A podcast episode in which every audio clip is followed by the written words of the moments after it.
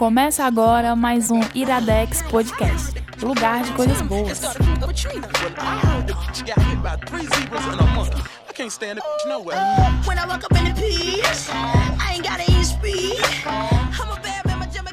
Está começando mais um Iradex Podcast. Ai, deu uma dor na garganta na hora de falar, não consegui alcançar a nota mais alta, tá ligado? Pode gritar? Pode gritar, gritem. ah! Alegria, Brasil! Gabriel Pinheiro! Olá, Roberto Rudinei. E eu acho que eu estourei o Porra, áudio. caralho, eu não esperava essa alegria do Gabriel. Pensei que ia vir um, sabe? Olá. Ele sempre é. O Gabriel é o cara comedido, né? Eu tô, eu tô na, na vibe Iradex aqui. Aí, é, então, como, como é que é uma vibe Iradex? Me explica aí, Gabriel. Quero entender. É, você tem que estar no clima pra poder indicar o que você vem indicar. Você precisa convencer as pessoas que elas precisam disso na vida delas. Tem que vir vestido de Ciro Bottini pra dizer comprem, comprem, comprem, né? Assistam, assistam. Isso, Aham. perfeitamente. A galera realmente é profissional aqui. Emília Braga, você está na vibe Iradex? Tô, né? Vamos lá. eu vim pra ganhar, eu vim pra ganhar. Agora eu achei uma vibe meio Celso Portioli, tá ligado? Mas eu passo ou repasso aqui. Eu quero, eu quero acertar umas tortas na cara. Quero demais. Os meninos, ué, os meninos. Ué, as Eu mulheres. sempre fiquei me perguntando. Eu sempre fiquei me perguntando o gosto da torta do Celso Portioli, bicho. Aquilo- então, eu também, eu achava legal, porque aquela, aquele negócio, né, molenga assim, aí às vezes tinha uns umas, umas cores. Aí a parte molenga, tudo bem, que a gente pensa que é aquele chantilly spray, show. Mas e aquela cobertura que eu ficava, nossa, eu quero uma tortinha dessa de morango, hein? Essa tortinha de morango na cara aí, quero demais. Olha, se eu levasse uma tortada daquela, se eu não ia abrir a boca, tu é doida? ah, aqui, meu filho. pra mim, aqui. aquilo ali era esse pão de barbear. Você não sabia nem que era pra com... que podia comer. Será que era de barbear e eu ia comer um monte de sabão, hein? Mas fica aí. O mistério, né, bicho? A gente tem que procurar fazer um podcast documentário entrevistando as vítimas de Celso Portioli. não tem nenhuma relação com o 11 de setembro. Sempre bom salientar. Mas, gente, calma, calma lá.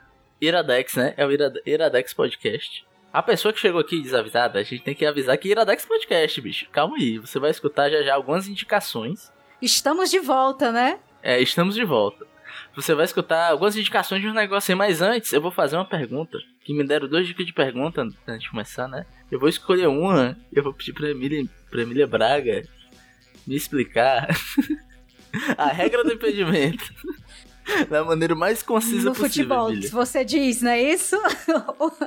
É, no futebol, época de Olimpíada, tá rolando, né? é, não tô assi- A única coisa que eu não tô assi- O único esporte que eu não faço questão nenhuma de assistir é o futebol. Mas estamos aí pra explicar o que é a regra do impedimento. A regra do impedimento é o seguinte: a bola tá vindo.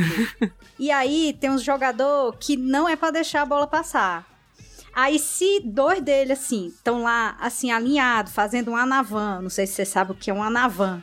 Na, na, na quadrilha, né, quando a gente Não. tá dançando, tem um anavan, que é alinhando também o pessoal, assim, pra ir todo mundo junto. Ah, Se a bola for lançada depois do- desses dois times que não é pra deixar a bola passar, e o cara for passar do outro time que é pra bola passar, aí parece que não dá certo e aí o juiz apita. E aí isso é um impedimento. caralho, Emília, ó. Entendi nada, mas achei perfeito do mesmo jeito, porque a gente tá aqui pra endossar os amigos. Foi o melhor que eu consegui construir. Peço perdão. Esse- eu fiz o meu melhor, mas o melhor é, foi uma bosta. Não, Emília, tal qual, uma medalha de prata, a gente vai ter que comemorar, pô. Bom demais. Enfim, agora, depois desse momento didático do futebol, a Emília é, é a nossa Juan Pablo Voivoda de Iradex, agora, depois dessa pergunta. É, a gente vai agora, né? A música vai subir, a música vai descer, a gente vai voltar já já. Por que, Gabriel? O que, que é isso aqui? Iradex Está de Podcast. volta.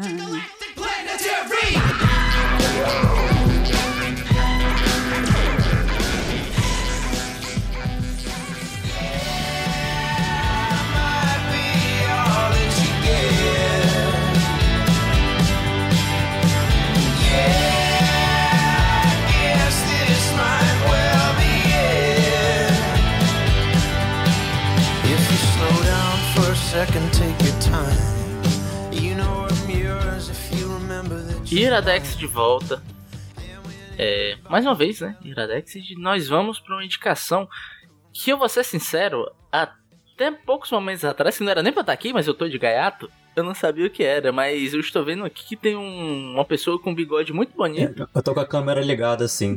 não é tu não, não é tá falando de ti não, rapaz. Ah, tá.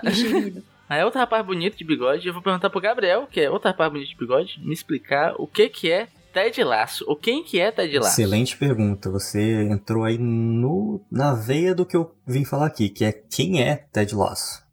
Mas vamos começar do começo. Deixa eu contar uma história aqui. É o seguinte. Esses dias eu, eu tava assistindo Late Show The Late Show. com o Stephen Colbert. Que aí ele tava entrevistando esse ator, o Jason Sudeikis. Ele é um ator de comédia aí que fez vários filmes que você assistiu. Eu não sei nenhum deles. Mas é, ele tem um quadro muito legal desse programa. Já, já serve até de bônus track. Pode até linkar depois. Que é um quadro que eles ajudam cachorros a serem adotados. E aí eles contam mentiras sobre os cachorros. Eles falam, tipo, não, esse cachorro aqui, ele foi vice-presidente dos Estados Unidos durante três anos. Esse outro cachorro aqui, ele tem um Nobel da Paz. E aí eles arrumam casas para os cachorros assim. Enfim, o- e o Jason Sudeikis é um ator muito, muito carismático, muito legal, e ele tava lá divulgando a segunda temporada do Ted Lasso na Apple TV, esse serviço de streaming que aparentemente existe. Uhum. que dizem que existe, né? Ei, peraí, peraí. Volta e fala direito. Não é Apple, é Apple TV. Não é, é Apple não, não TV. fala isso não, eu Pra vou chorar. mim, até porque essa é, é a pronúncia britânica. Ai, desculpa. E Ted Lasso se passa aonde? No Reino Unido. Peço perdão pelo vacilo. Caraca, achei potente aí, Gabriel. Gente, eu tô, é, eu tô brincando, tá? Provavelmente não é assim que se fala na pronúncia bri- britânica também. Eu, eu só gosto de falar assim convencida. mesmo. Eu fui convencida. Porra, eu fui iludido, porra. Mas enfim, e aí eu, e eu também tinha ouvido bastante falar sobre essa série. Eu acho que ele ganhou até alguns prêmios aí, pelo menos foi bastante indicado nesses Emmy e Globo de Ouro da vida. Eu fui me virar pra assistir essa série. Corta pra oito horas depois, eu terminando a temporada inteira, que eu não consegui parar de assistir um episódio atrás do outro. Mas, então, voltando àquela pergunta: quem é Ted Lasso? Esse personagem ele surgiu, na verdade, em 2013, numa propaganda de TV para um canal americano chamado NBC Sports. Caraca, É, tem um videozinho que é de 4 minutos, mais ou menos, no YouTube, que tá tudo lá. Tudo que aparece na série desse personagem tá lá nesse vídeo de 4 minutos, que é uma propaganda para vender a Premier League, né, que aparentemente é uma liga de Uhum. futebol Isso. inglesa que ia começar a passar na TV americana. E os americanos nem chamam futebol de futebol, eles chamam futebol de soccer, né? Então a grande piada do, dessa propaganda era que o, o Jason Sudeikis ele interpretava um técnico de futebol americano que por algum motivo ele foi contratado para ser técnico de um time de futebol, futebol na Inglaterra. Não tem explicação do porquê ele tá nesse time, é só quatro minutos dele fazendo piada das diferenças entre o futebol americano e o futebol que se joga com o pé. É bem engraçado, serve até assim de piloto do piloto, se você entender inglês, porque eu acho que, se eu não me engano, não tem Aham. legenda em português, mas se você quiser assistir esse vídeo, já dá pra ter uma noção do que é a vibe de comédia da série, pelo menos. Ah, pera, pera. Então é uma comédia. Porque tu tava me falando todo esse contexto, tipo, futebol. Eu tava maquinando na minha cabeça o que é que levou o Gabriel a assistir esse negócio. Porque futebol não é um negócio que eu ligo Não, a ti, não, tá ligado? Inclusive, qu- quando eu sugeri essa pergunta do o que é impedimento, é porque eu queria saber, porque eu também não sei. Ah, Rudinei, sobrou pra você. Ah! Agora eu quero que você explique melhor do que. Porra! tu explicou certo, Emília. O impedimento acontece quando a bola é repassada por um jogador que ele é o último é, jogador antes do goleiro, assim. Ele tá atrás dos defensores, por exemplo, em uma linha reta. Ele tem que estar atrás da linha, recepcionar atrás da linha. Tá aí, tá. Eu, sempre confiei que a, que a explicação da Emília estava certa. Sim, mas Gabriel, agora, me- agora me responde. Eu quero entender o por que, essa série te pegou tanto. Então, de- deixa eu, deixa eu só concluir aqui, porque essa questão do impedimento é uma das piadas recorrentes do, dessa propaganda. E aí, em 2014, fez bastante sucesso a propaganda, eles fizeram uma, uma segunda, como se fosse uma continuação, contando o que aconteceu um ano depois dessa história dele sendo técnico do time. E aí, o- essa segunda versão, ela já é menos uma comédia sobre futebol e é muito mais sobre o personagem Ted Lasso. Porque foi o que fez a diferença na propaganda, que as pessoas realmente ficaram encantadas, é porque ele é um personagem muito peculiar. Que você imagina uma pessoa que não sabe absolutamente nenhuma regra do futebol e ele tá sendo técnico e ele tá tentando ensinar pessoas como jogar esse esporte. Então, ele tem noção da- das limitações dele, mas ele não deixa isso abalar ele em momento nenhum. Então, o Ted Lasso como personagem acaba sendo muito carismático assim e ele acompanhar o trabalho dele, mesmo que a gente sabe que é um trabalho muito mal feito porque ele não sabe as regras, o otimismo dele de que ele vai conseguir passar algum aprendizado para as pessoas é muito encantador. Essa segunda propaganda já é um pouco mais é, exemplo disso. Então você vê ele nesse segundo, nesse segundo caso, né? Ele já volta para os Estados Unidos e ele começa a contar o que, que ele aprendeu na Inglaterra. E são umas coisas bem peculiares. Tipo, ele levou um carro do, da Inglaterra para os Estados Unidos, ele começa a dirigir do lado errado da rua. Mas, ainda assim, é uma coisa sem explicação, que começa e termina do nada, porque é uma propaganda. Uhum. Pra série, eles já tiveram que criar uma história relacionada ao Ted Lasso, né? Um arco narrativo, digamos assim. E é justamente esse arco narrativo que eu acho que é o que torna a série tão interessante. Eu vou tentar aqui falar só sobre o primeiro episódio para não ser spoiler do que acontece, mas já deixando um, Ah. um disclaimer que eu costumo não fazer, que eu odeio quando as pessoas fazem, que é o primeiro episódio não é bom Uhum. e você vai ter que aguentar ele. Porque é uma característica de, de série de streaming hoje em dia de que ele espera que você assista tudo de uma vez. Então não é um, o primeiro episódio não é uma história fechada, é só uma introdução que basicamente repete todas as piadas do, do comercial. Eu não tinha assistido o comercial quando, quando eu vi o, o- primeiro episódio, mesmo assim eu não tinha gostado muito, porque ele é muito. Ah, piadinha sobre futebol, piadinha sobre Inglaterra. Na série eu não estava entendendo muito bem qual era o contexto, depois assistindo o comercial eu entendi, ah, é uma referência para quem já conhecia o personagem e tudo mais. Mas ele já tem é, Hum. essa coisa mais emocional do personagem também. É, já começa com um outro personagem junto com ele que aparece nas propagandas. Que na propaganda ele não tem nome e na série ele também não tem nome. Ele só é chamado de técnico bigode. Aliás, desculpa, técnico barba, porque ele é um, um cara que barbudo que ajuda ele a entender as regras do, do futebol. E o, o, o barba, que ele fala muito pouco, tipo, ele fala duas, três frases durante o episódio e ele também é um personagem incrível. Mas eles precisam na série explicar por que o Ted Lasso foi chamado para ser técnico desse time. E a explicação que eles dão é: ele, ele era técnico de um time de futebol americano de colégio e ele ficou famoso não por ele ser um bom técnico, mas porque ele viralizou um vídeo é, gravado no, no vestiário em que ele faz um discurso muito maluco e motivacional para os jogadores.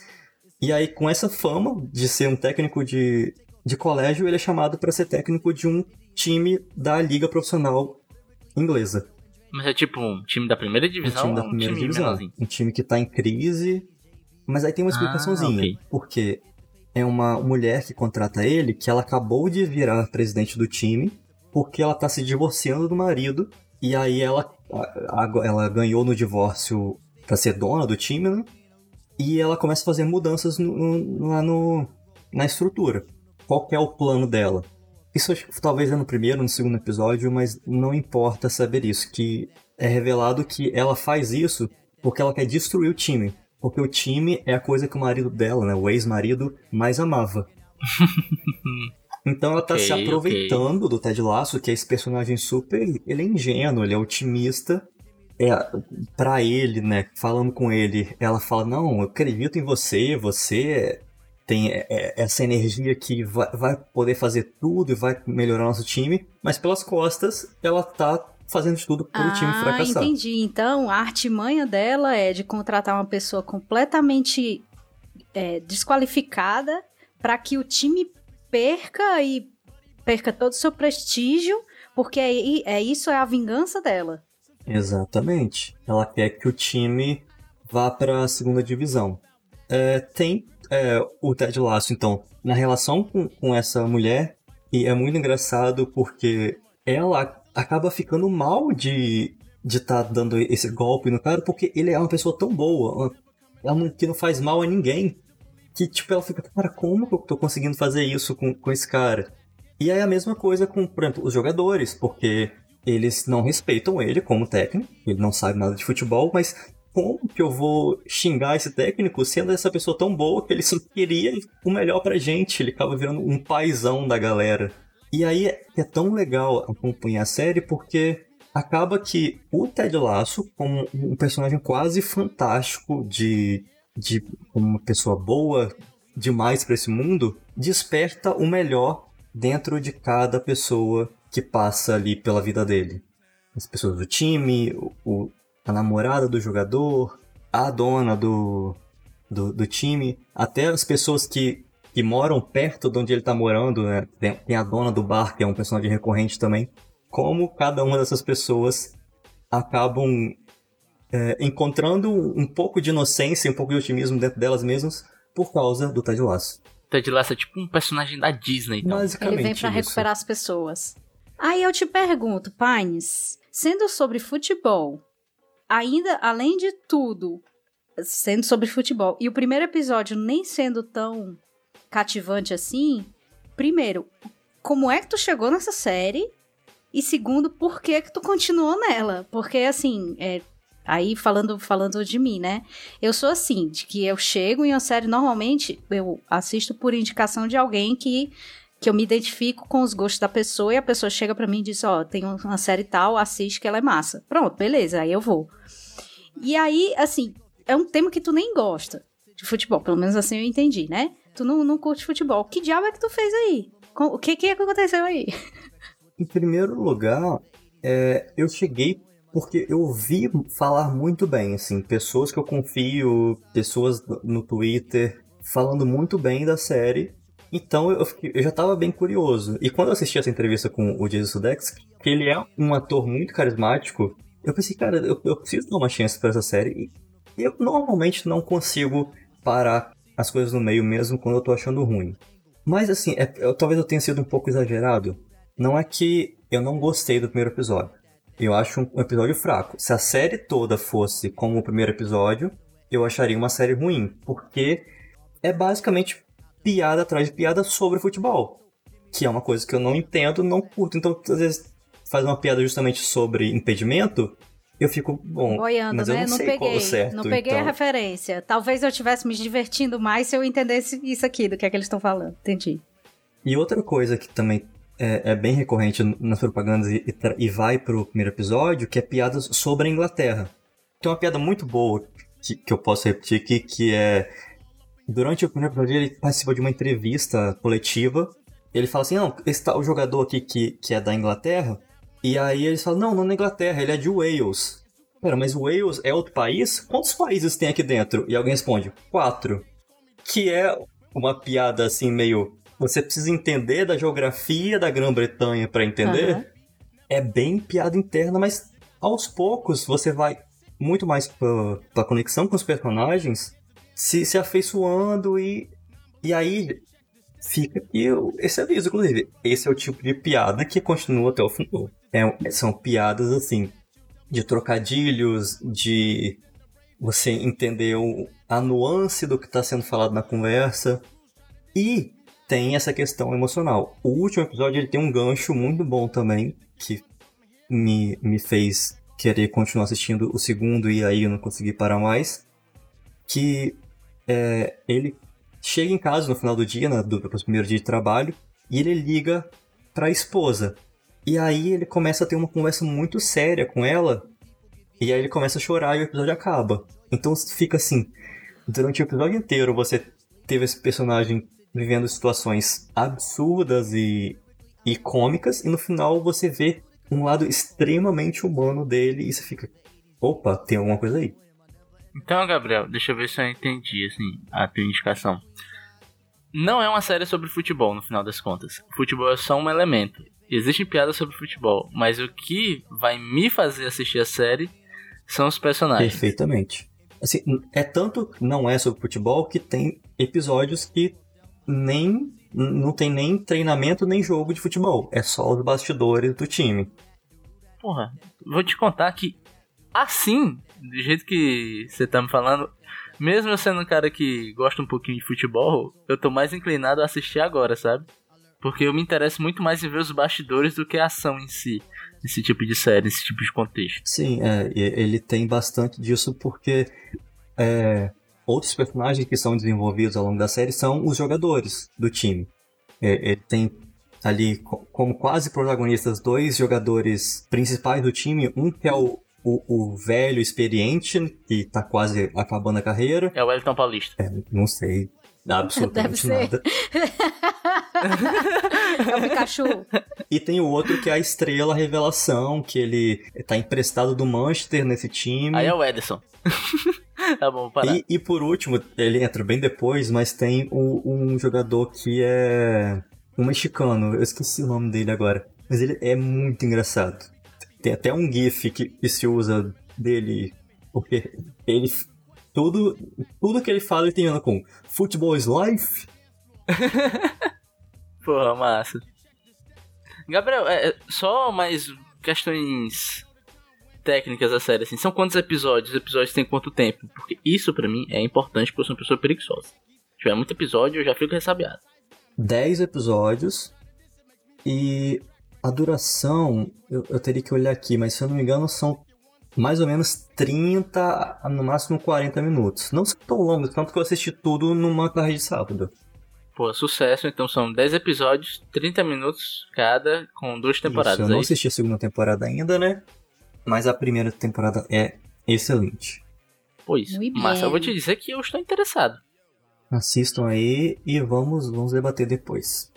E vamos assistir o jogo do Fortaleza, Gabriel. Agora eu soube que você está inclinado ao futebol, vou te fazer. Presente ferroviário para ele, rapaz. Que pelo menos é, não, tem, não tem segredo. Ali é só o amor e o coração mesmo. Não tem negócio de criar esperança, entendeu? Ficar sofrendo. É só lamento e, e ranger de dentes e coração cheio. Vamos lá. Só alegria então. Então é isso, gente. A gente volta já. E. Emília Braga, o que é isso aqui? Isso aqui, por incrível que pareça, é o Iradex Podcast.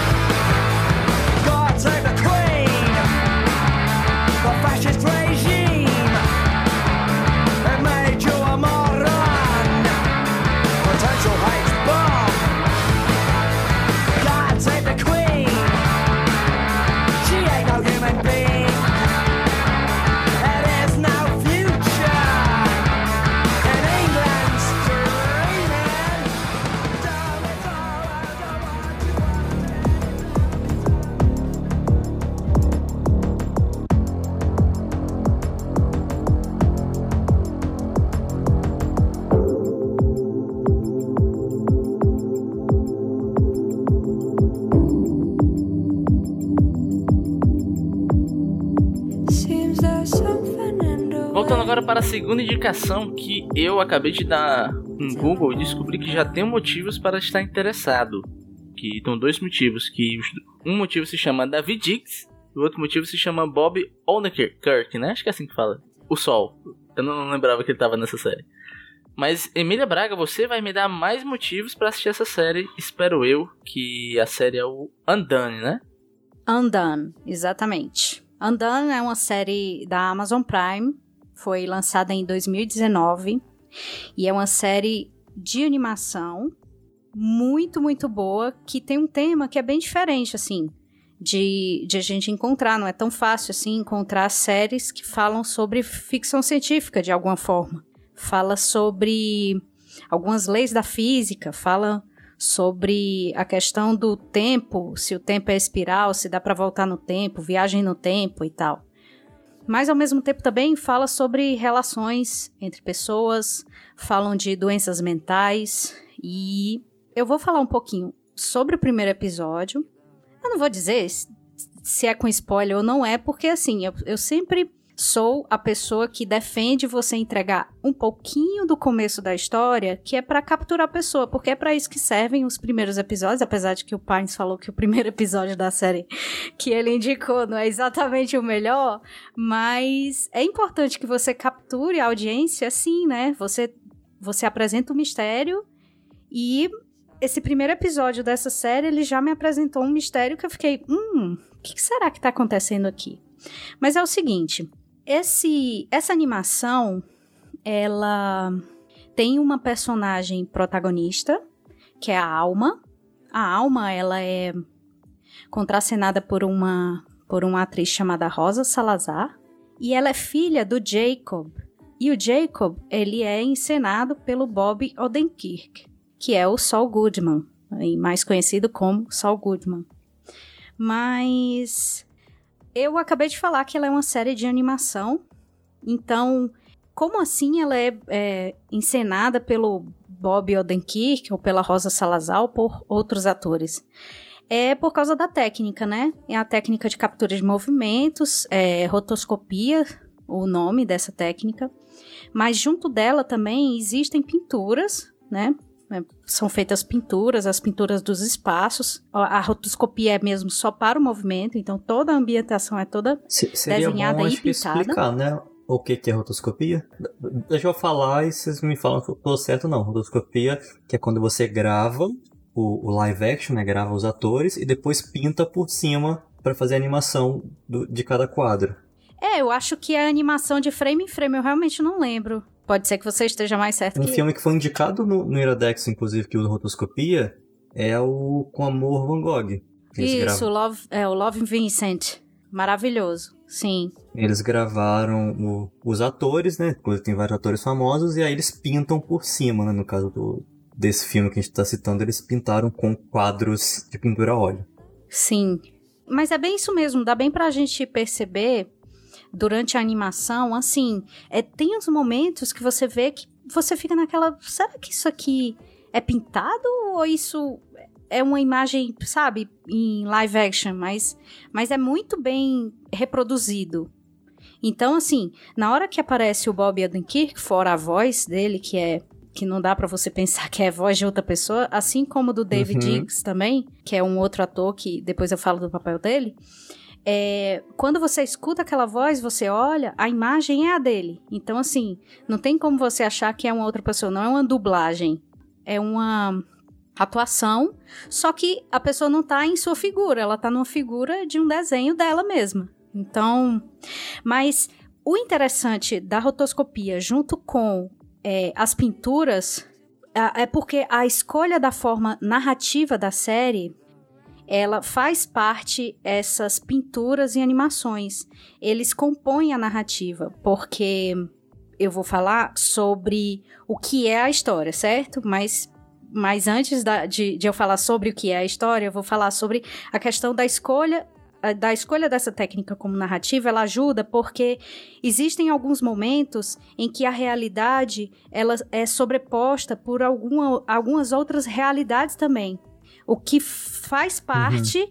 da confusão. Por quê? Porque a confusão que a, a alma está passando, a confusão em que ela está, em que ela se encontra, ela é transposta para nós por meio dessa, dessa animação. O que eu acho que seria bem difícil fazer com live action.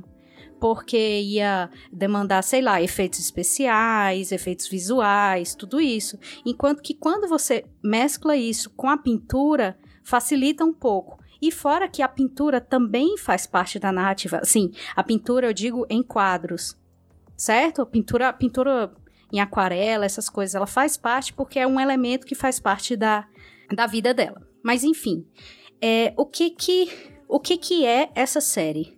Essa série é uma série de, é uma série de animação de ficção científica que em um momento ela te traz um questionamento que é o seguinte: será possível que um acidente, um acidente físico, certo? Um acidente de trânsito, um acidente de trânsito que acontece com uma pessoa e que a leva a coma, quando ela retorna, ela pode retornar com habilidades de superpoderes, como de controlar o tempo? Ou será que essa pessoa ela, ela ficou abalada emocionalmente e entrou em um em uma em um tufão de esquizofrenia.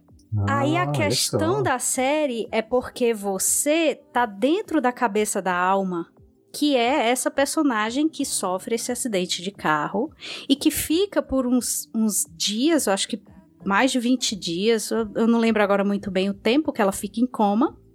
Mas ela fica em coma depois desse acidente e existe um motivo de ela ter tido aquele acidente, é um motivo que, que logo no primeiro episódio é contado. E eu chego já nos outros personagens que estão na vida da alma. Então ela sofre esse acidente, fica em coma e quando ela retorna do coma, ela tá naquela confusão mental que eu não sei se vocês já foram é, estiveram em hospital tomando é, anestesia geral, alguma coisa assim, Não, mas inclusive, morro de curiosidade. então é, é, não é legal, certo? Eu não acho. Mas não, não tenho curiosidade, não. É, eu já tive oportunidade, sei lá, se é assim que fala, de, de estar sedada por anestesia geral. E assim, quando você volta, você volta um pouco confuso, porque é, é, a, anestesia, diferente do sono, o sono a gente consegue ter a percepção que o tempo passou. A anestesia ela é um botão que liga e desliga o seu consciente. Então, você perde essa referência do tempo. E você perde um pouco e aí eu tô falando como a minha experiência de uma pessoa que ficou por poucas horas inconsciente. Você perde um pouco a percepção da realidade. Então, a alma, quando ela não é alma e espírito, tá? Infelizmente escolheram esse nome péssimo para essa moça. Mas é o nome dela. A alma, quando ela volta é, do coma, eu imagino que o cérebro dela tá ainda muito afogado em medicamentos. Então ela volta ainda com confusão mental muito grande. No entanto, e aí é, essa, é isso que eu vou entregar um pouco, mas é do primeiro episódio e é, e é um contexto da história dela, porque são, são coisas que são ditas num diálogo entre ela e a irmã dela, entre ela e a mãe dela, então são coisas assim que você vai pescando, não, são, não é uma coisa super didática. Ela tá de repente conversando com a mãe dela, olhando algumas fotos de família e é, olhando algumas fotos de família e ela cita: Ah, essa aqui é a fulana de tal, é uma pessoa da família dela, a avó dela. E disse: Ah, ela estava assim no casamento, e aí de repente tudo desabou, ela, né, ela ficou descompensada, não lembro agora qual é o termo que eles falam, mas que dá a entender que ela tinha algum tipo de esquizofrenia, algum tipo não, né? Que ela tinha esquizofrenia ou algum tipo de doença mental grave que a fez é, sair da realidade dela e que a mudou completamente. Então, aí juntando isso dentro do contexto de que esquizofrenia existem fortes indícios que a esquizofrenia é uma doença hereditária, então uma pessoa que é esquizofrênica e tem descendentes, seus descendentes provavelmente também podem vir a desenvolver a esquizofrenia. Então isso já te dá um, opa, será que a alma, ela por consequência de ela ter sofrido o um acidente, ter batido a cabeça, ter se afogado em, em medicamentos e tudo, será que isso faz parte da esquizofrenia dela ou o fato de ela estar agora vendo e conversando com o pai dela que morreu 20 anos antes, que no caso é o Bob Odenkirk. Será que o fato de ela estar vendo e conversando com o pai e o pai estar treinando ela para que ela receba essa habilidade de dobrar o tempo, de mover o tempo, de voltar no tempo para mudar algumas coisas da história. Será que isso é real ou será que isso não é real? Então isso fica no primeiro episódio, assim, essa pílula é dada no primeiro episódio, né? Ela vê o pai dela, é, acontece aquilo tudo e ela acorda no hospital. Mas É, outros personagens. Daí eu falei que ela estava conversando com a mãe dela. E a ocasião em que ela estava conversando com a mãe dela era que ela, a irmã, ela tem uma irmã um pouco mais nova do que ela. E tem a mãe. Então, assim, era uma família de quatro pessoas, só que o pai veio a morrer. Aconteceu alguma coisa, isso faz parte da trama por isso que eu não quero falar.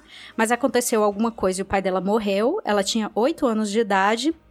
E a narrativa tá acontecendo 20 anos depois. Então ela tem 28 anos, a irmã tem a irmã um pouco mais nova do que ela, acho que tem 26 ou 25 anos, e tem a mãe.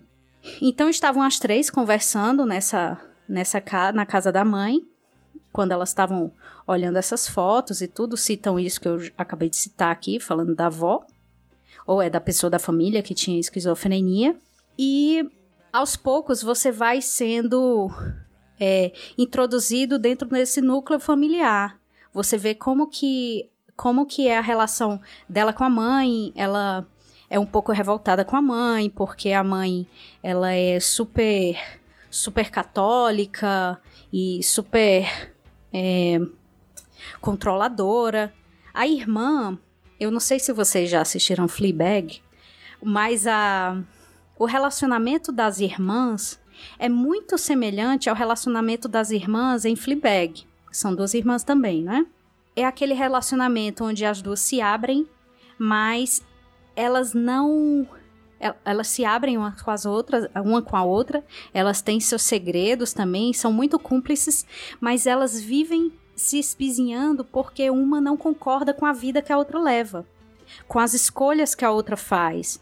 Então ela, como a gente tá o tempo todo a, em cima do ombro dela, da alma, que é a protagonista dessa série, como a gente tá o tempo todo olhando pela perspectiva dela, a gente percebe o que ela percebe das escolhas da irmã, da escolha, das escolhas da mãe e das próprias escolhas dela. E isso não quer dizer que a gente aceite ela como ela é a gente vê a alma com todas as suas falhas. Então, ela é uma personagem com muitas falhas. É, você se compadece de algumas coisas, mas outras não. Ela é uma pessoa extremamente indelicada. Ela é uma pessoa bastante inadequada em muitas coisas. Ela expõe a, a principalmente a irmã dela. Ela expõe a irmã dela algumas coisas que você percebe ser é, desnecessário, mas ao longo da série, como, como a série tem essa questão do tempo, que vai e que volta, mexe com memória, mexe com com essa questão de será que ela realmente está dobrando o tempo e revisitando algumas coisas, ou será que ela só está lembrando de algumas coisas? Será que ela está criando novas memórias, memórias falsas de um passado e tudo? Você vê como é que foi feita essa construção dessa relação entre a mãe e a filha, entre o pai e a filha e entre as irmãs também. É dentro da narrativa inteira da série, dentro da cabeça da alma, que as memórias vão sendo feitas, revisitadas e também outras realidades vão sendo construídas. E aí fica essa pergunta: será que ela de hum, fato tá tem o poder de mexer no tempo e mudar algumas coisas? Ou será que ela está em um surto de esquizofrenia? Mas essa pergunta tem resposta ou a gente que se vire? É, eu prefiro não saber. Não, eu não vou dizer, porque tem muita coisa que é interpretação minha. Assim como ah, quando okay. a gente estava assistindo, quando a gente estava assistindo. Aí, era isso que eu queria saber. quando a gente estava assistindo a série, é, tinha muita coisa assim, a gente parava o episódio, terminava, a gente. Apesar de o episódio ser curto, são, pou, são poucos episódios e curtos. Então, assim, chegou num sábado, você dá o play, você só termina quando acabar, só acaba quando termina. São oito episódios de de cada episódio entre 22 e 24 minutos. Mas, então, gente, peraí. É, agora numa tarde de sábado. numa tarde Porque tu de tá sábado falando, me, me, aparenta ser um tanto quanto complexo a narrativa, do jeito que ela se estrutura, e 22 minutos? Caraca. Exatamente. E é, assim, é maravilhoso. Hoje mesmo de tarde, como já tinha um tempinho que a gente tinha assistido, é, eu não lembrava muito bem a, a, a, ordem de algumas coisas que aconteciam. E aí eu e Juliana, a gente se sentou ali, eu digo, ah, vamos assistir aqui uns dois episódios da série aqui, só pra eu saber em que momento algumas coisas entram aqui, pra eu não falar demais e tudo. E a gente se sentou e foi assistir dois episódios de uma vez só. Rapidão. E é legal também, assim, posso dizer. Você pode assistir agora tudo. É muito denso, porque também envolve um pouco da profissão do pai dela, né? Que ele era um cientista e tal. E que tinha alguma coisa envolvendo a questão de tempo Ah, também. Aí já entra aquela questão da, da ficção científica, então, que Exato, você citou, né? sim, sim, sim. É, o pai, ele tem esse know-how do, do, da questão do tempo e tal, ele tem essa, esse approach. Mas, assim, sempre lembrando que a narrativa do a história do pai está sendo contada sob a perspectiva da alma e das memórias que ela tem sobre a história do pai, porque o pai dela morreu, ela tinha 8 anos de idade. Então, toda a construção da personalidade, não da personalidade, claro, mas toda, todo o background do pai, provavelmente, e aí isso é uma conclusão minha, certo? Eu queria, inclusive, que cada um de vocês, quando assistisse, viesse conversar pra gente ver se é isso aí mesmo. Porque são conclusões, às vezes, minha, diferente da do Juliano, enfim, que a gente ficou conversando bastante sobre isso depois. Mas essa construção desse pai, ela é muito reflexo do que ela criou dentro da narrativa de que ela escutou a vida inteira sobre o pai dela e tudo, sobre a história, o que, é que aconteceu, como Uhum. que aconteceu esse essa morte dele, né? O que que aconteceu pra ele ter morrido e tudo. Então, é isso, é esse arcabouço que ela tem. Então, quando ela conversa com o pai dela, ele tá, ela tá conversando com isso que ela tem na cabeça estruturado do pai dela. Entendi, entendi. Ah, eu não quero, eu, eu fico querendo falar, mas eu não quero Não, tá- falar. eu entendi, entendi, Emília, entendi, Emília. Tá bom, tá bom, eu entendi. Deu, deu pra entender a questão. Eu, eu queria fazer algumas perguntas. Faz. Vai, vai, vai. S- São duas perguntas, eu vou até juntar as duas numa coisa só, porque a Emília pode falar assim, se, se vai revelar demais se ela falar alguma coisa em relação a elas, mas são duas coisas que eu fiquei curioso na explicação que ela deu. E, e as duas têm relação com a questão da saúde mental da protagonista. A primeira seria, é, você falou que a gente tá vendo as coisas na perspectiva dela. Eu- e eu, eu queria saber se ela também é, questiona a própria sanidade. Se ela vê as coisas é, fantásticas acontecendo e se ela também se pergunta ou se ela age naturalmente. Ah, isso tá acontecendo porque acontece mesmo. Eu viajo no tempo, acontece. E a outra coisa é se é, há os conflitos da, entre ela e a irmã também são balizados por isso. Uma questão, ah, você é maluca, você tem problema, você precisa se tratar, algo do tipo. Isso. É o seguinte, dá pra eu, dá pra eu responder médio. mas eu vou. mas dá pra eu responder. É, existe sim, ainda no primeiro episódio. é, logo no começo, acho que uma das primeiras cenas, ou já a primeira cena, você já vê essa interação das duas irmãs, né? Ela, elas discordando uma da outra, mas as duas conversando amigavelmente numa mesa de bar. Estão bebendo ali, comemorando, porque a irmã ficou noiva e tal, e ela fica desfazendo da irmã daquilo, fica fazendo piada com então isso e tem tal. que fazer o alerta de gatilho já, né? alerta de gatilho, mesa de bar. É, exatamente. Conversando sem máscara, uma perto da outra. E aí, é, Ai, foda. tem isso, né, de elas conversando, mas tem algum momento que a irmã disse: Você tá maluca. Não, minto, não é a irmã. É o namorado dela, que ela, ela mora com o namorado. Certo? Que é um personagem, inclusive, muito importante. Eu acabei não citando ele, não é por desimportância, não. É porque eu não queria entregar demais, mas ela mora com o namorado. E o namorado é uma pessoa que dá um suporte muito grande mentalmente falando pra ela, sabe? É um, é um porto seguro pra ela. Mas ela é uma pessoa muito difícil de lidar e ela mesma nem se entrega para as relações pessoais que ela tem. Então ela tem um pouco desse. Ela, tem dois pés atrás com relacionamento entre pessoas. É, mas tem um momento que esse namorado dela fala, ah, kkk, e ela brincando com ele e tudo. Ele diz, ah, você é louca. E aí ela fica brava, ela diz, não fale isso. E aí aquilo levanta a nossa anteninha. Isso é antes do acidente dela, né?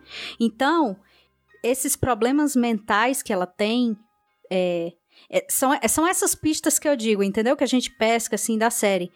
Provavelmente esses problemas mentais já vinham de antes. Na verdade, tem outras coisas que são explicadas ao longo do, da série, mas que eu digo assim, no primeiro episódio isso já é citado, então já dá para você dar uma pescadinha, entendeu? De que ela não gosta que chame uhum. ela de louca. Então por que, que ela não gosta que chame ela de louca? Entendeu? E sobre a questão de se ela fica se questionando ou não, isso logo aparece, entendeu? Se ela fica ou não se questionando. Mas. Uhum, tá com certeza ela fica confusa, porque imagina, você acordou do coma e tem um monte de coisa acontecendo, sabe? Você tá. Você olha pra janela do, do, do quarto do hospital e, e é como se você estivesse dentro de um trem. Então são esses tipos de confusão que aparecem, entendeu? E é isso. Espero que tenha sido suficiente para convencê-los, porque essa série é daquelas que você assiste, você diz, meu irmão, o que é que tá acontecendo aqui? Aí você acaba, aí você vai pro próximo episódio e diz, o que? Isso tá piorando, não tá melhorando. então é isso, né, Emília? É... Amazon Prime, é uma temporada só. Tem previsão para mais, Emília? Não vou dizer, mas acho que não. Mas acho que não. Quer dizer, espero que não, na verdade, né? Ok. Gosta sim. Então é isso aí. Mas, então é o que eu vou falar agora, que isso é Iradex Podcast.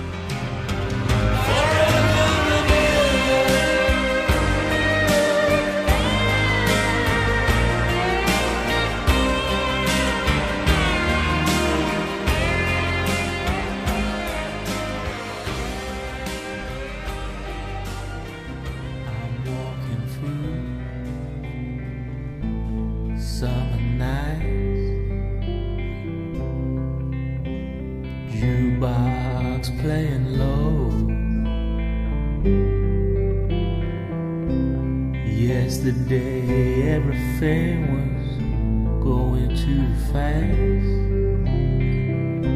Today it's moving too slow.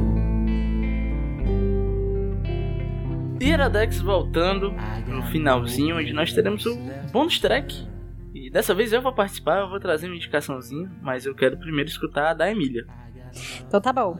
É, eu resolvi trazer pro bônus track um filme que inicialmente eu queria falar sobre ele da indicação cheia.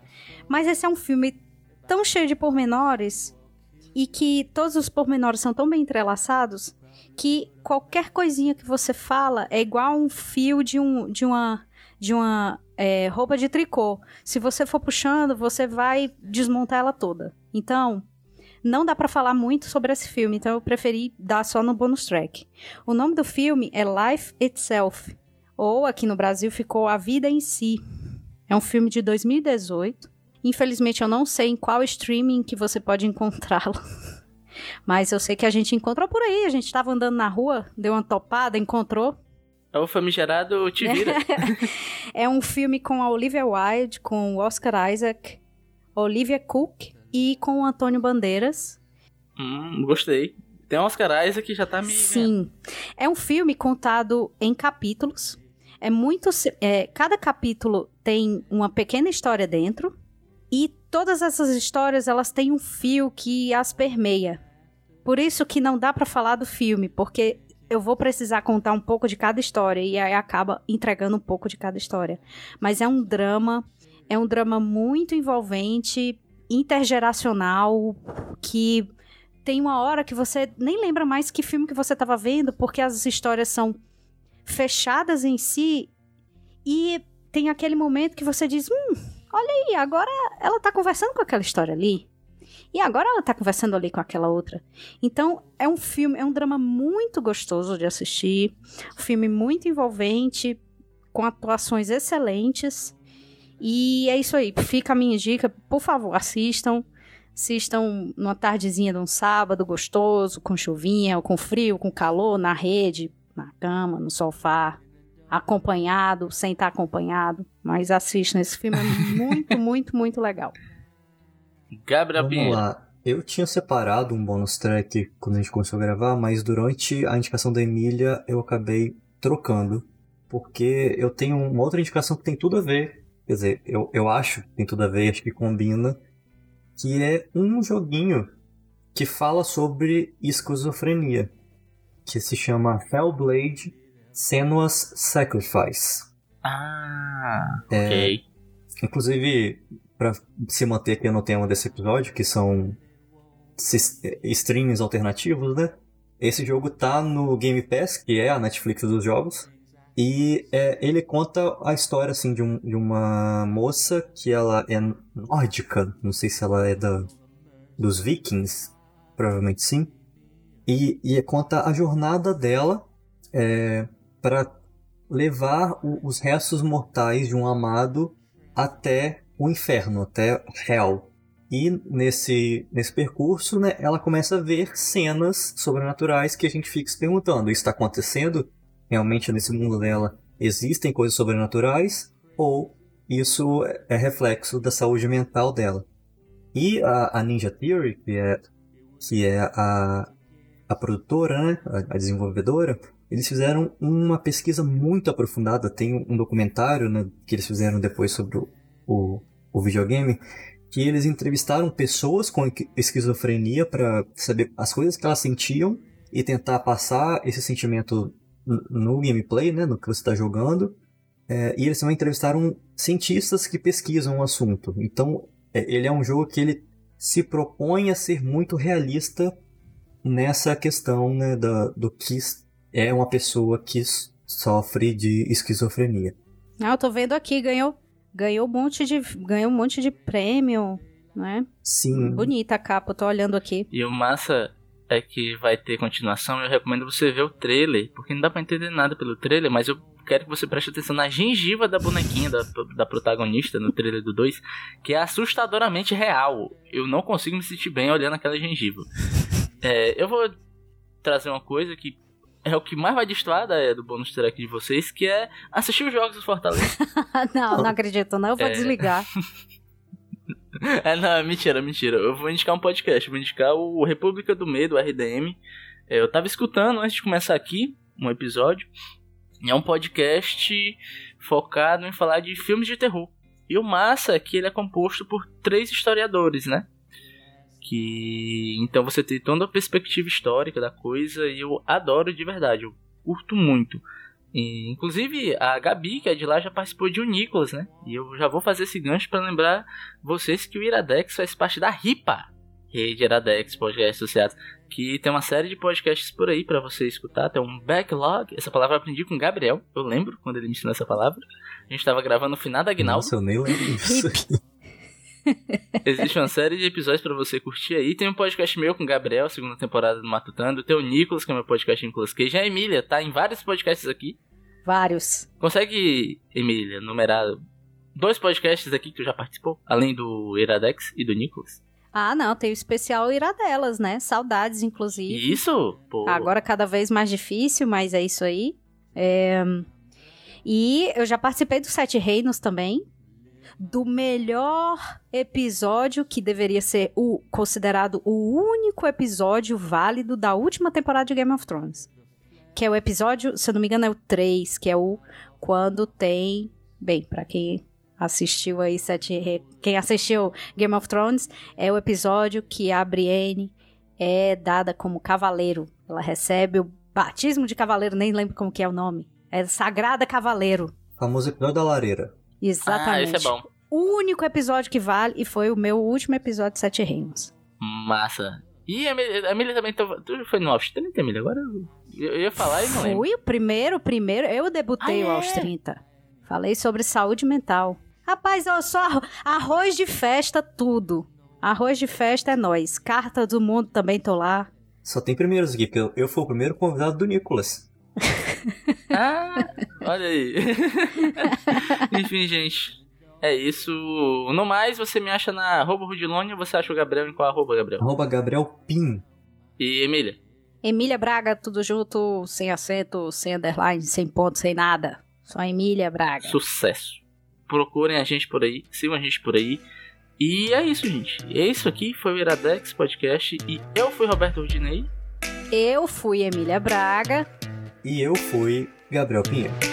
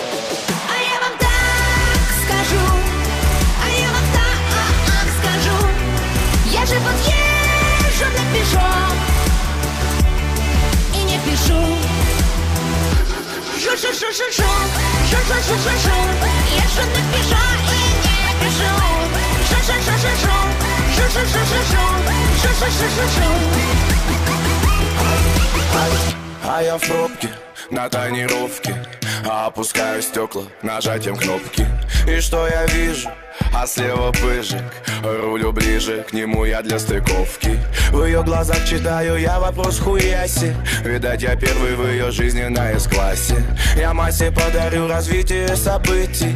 Но промолчу, что на С-классе я водитель